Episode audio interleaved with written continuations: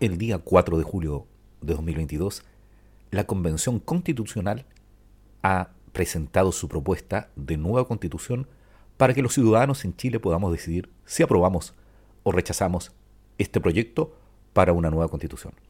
En este podcast te daremos a conocer todo el articulado de la propuesta de nueva constitución en Chile.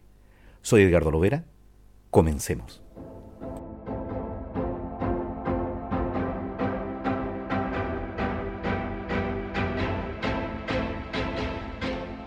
Artículo 328.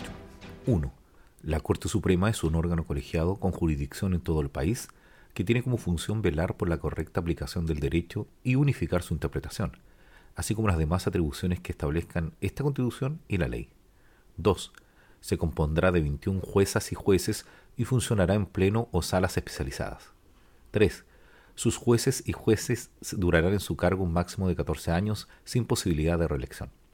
4 la presidencia de la Corte Suprema será ejercida por una persona elegida por sus pares.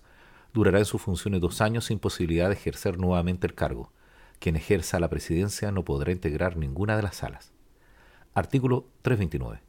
La Corte Suprema conocerá y resolverá las impugnaciones deducidas en contra de las decisiones de la jurisdicción indígena. Lo hará en sala especializada y asistida por una consejera técnica integrada por expertos en su cultura y derecho propio en la forma que establezca la ley. Artículo 330. 1. Las Cortes de Apelaciones son órganos colegiados con jurisdicción sobre una región o parte de ella. Su función principal es resolver las impugnaciones de las resoluciones dictadas por los tribunales de instancia, así como las demás competencias que establezcan la Constitución y la ley. 2. Funcionarán en pleno o en salas preferentes especializadas. 3. La presidencia de cada Corte de Apelaciones será ejercida por una persona elegida por sus pares, durará en sus funciones dos años.